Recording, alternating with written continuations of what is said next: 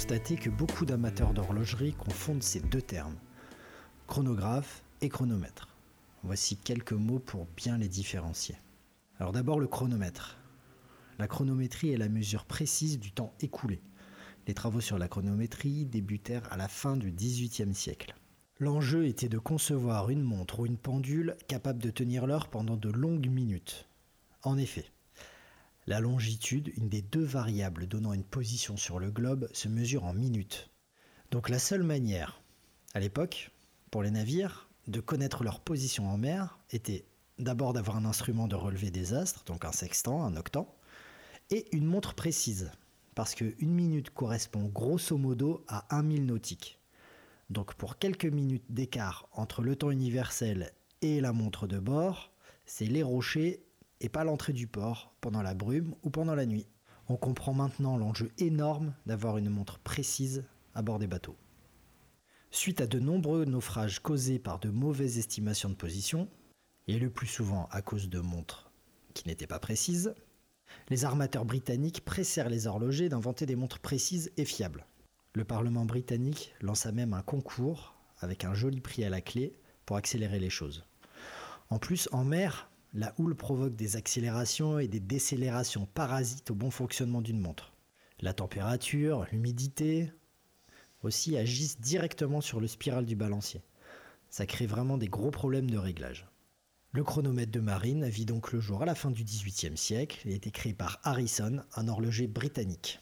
C'était une énorme machine euh, très compliquée à transporter, mais c'est là qu'a été inventé le premier chronomètre de marine. Par la suite, les modèles évolueront pour devenir plus petits. Un chronomètre de marine tient généralement dans une boîte, soutenu par des cardans qui sont accrochés à l'intérieur de la boîte et qui permettent de le maintenir à l'horizontale et ainsi compenser les effets de gîte et de roulis du bateau dans la houle. Donc il faut bien comprendre que le chronomètre était la pierre angulaire du navire. Contrôlé à chaque escale, un membre d'équipage était préposé à cette montre pour contrôler aussi son fonctionnement et s'assurer qu'elle soit toujours bien remontée, qu'elle ne s'arrête jamais pendant la traversée, pendant, pendant la croisière. La réserve de marche est visible sur le cadran et ça a d'ailleurs été inventé pour le chronomètre de marine, pour euh, bien se rendre compte combien de, temps est resté euh, au fonctionnement de la montre. Omega, dans les années 70, utilise la technologie du quartz pour inventer un chronomètre de marine de poignée. Cette montre, elle était assez massive, tout en acier, avec une petite lunette en or tout autour, elle est rectangulaire. Elle permet un réglage de plus ou moins une seconde par mois. Donc c'est encore aujourd'hui la montre de poignée la plus précise, bien qu'il n'y ait plus aucun horloger qui possède la machine nécessaire à faire le réglage de cette fréquence de quartz qui est très haute. Donc par la suite, dans les années 20, la chronométrie fit l'objet de concours, et par ce biais de grandes avancées virent le jour. Il y eut beaucoup de marques qui participèrent à ces concours. Il y eut Zenith, Omega, qui fut d'ailleurs plusieurs fois titré, les gagnants de ces concours utilisaient ces arguments pour faire leur réclame, leur publicité. La chronométrie est toujours au cœur des préoccupations des horlogers aujourd'hui. Et c'est pourquoi sur les cadrans des Rolex, par exemple, il est presque toujours stipulé Superlative Chronometer Officially Certified. C'est resté un gage de qualité de fabrication et de conception. Le Officially Certified vient du fait que les mouvements sont certifiés chronomètres par le COSC, c'est le contrôle officiel suisse des chronomètres, un organisme indépendant genevois qui décerne ce label au calibre les plus précis du marché. Aujourd'hui, il existe une certification supérieure, le Master Chronometer, qui atteste que la montre est toujours aussi précise dans des conditions de température, de magnétisme et de mouvement encore plus extrêmes que pour la qualification COSC classique. Je pourrais en dire beaucoup plus sur les chronomètres parce que c'est à part entière euh, un énorme pan de l'horlogerie aujourd'hui. Mais maintenant, je vais parler des chronographes. Alors, le chronographe de poche d'abord, parce que c'est comme ça qu'il a été inventé d'abord, lorsque les montres se portaient uniquement dans la poche. Chronographe, ça vient du grec écrire le temps.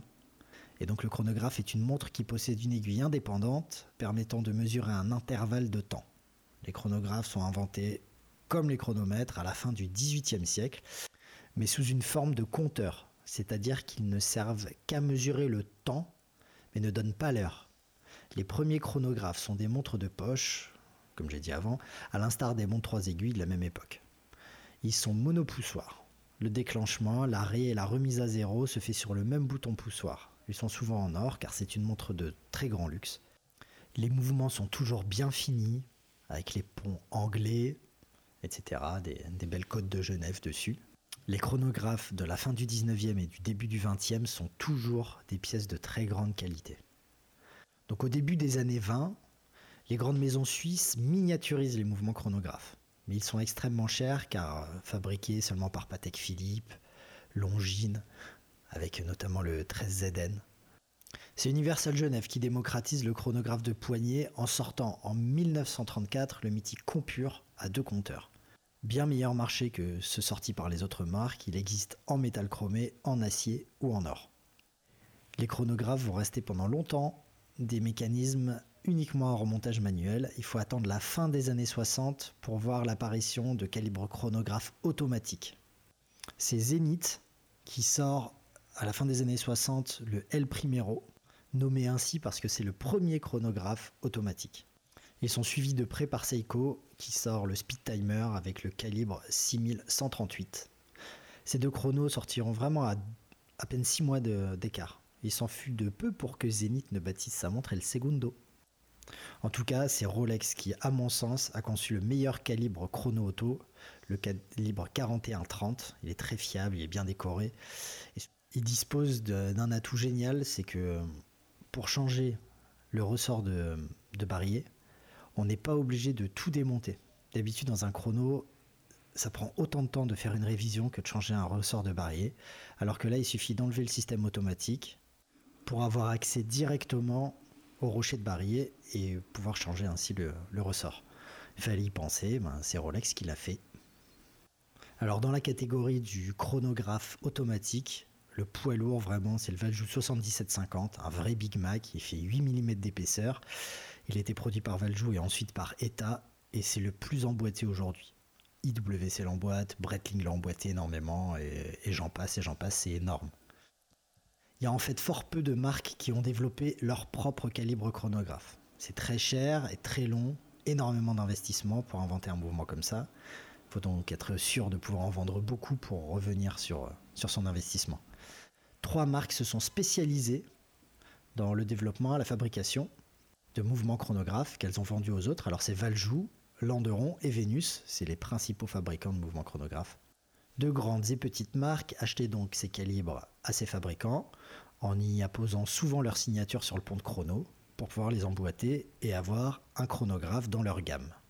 Par exemple, la Navitimer de Breitling a fut pendant 20 ans équipée d'un Venus 187, la première Daytona de Rolex couvait un Valjoux 72 dans son ventre, très bien décoré. Il était beaucoup plus beau que certains Valjoux 72 qu'on peut voir ailleurs, mais c'était néanmoins un Valjoux 72. Et puis par la suite, Rolex a utilisé le El Primero de Zenith en modifiant un peu le système auto et en baissant la fréquence. Ils ont attendu le début des années 2000 pour sortir leur premier mouvement chronographe. Alors l'avantage aujourd'hui réside dans la facilité un peu euh, relative pour certaines pièces quand même de trouver des pièces pour ces calibres génériques. Ils ont été énormément produits. Le Valjoux 22 par exemple, il a été fabriqué de 1914 à 1974. Donc il y a beaucoup de pièces qui sont encore trouvables. Les ponts de balancier, signés des grands noms, sont au centre des spéculations, parce qu'il y a des petits malins qui s'amusent à refaire des emboîtages en changeant juste les ponts. Donc globalement, aujourd'hui, il y a des montres chronomètres, des montres chronographes, mais il y a aussi des montres chronographes et chronomètres. Par exemple, bah, toujours Rolex avec son calibre 4130, il est chronographe et certifié chronomètre. Il y a aussi le dernier mouvement euh, Speedmaster de Omega avec c'est le calibre euh, 9904 à face de lune, qui est aussi certifié chronomètre, et c'est aussi un chronographe. Voilà, c'est la fin de ce premier podcast. J'espère qu'il vous a plu. N'hésitez pas à laisser des commentaires pour que je puisse m'améliorer pour les prochaines sessions. Merci beaucoup.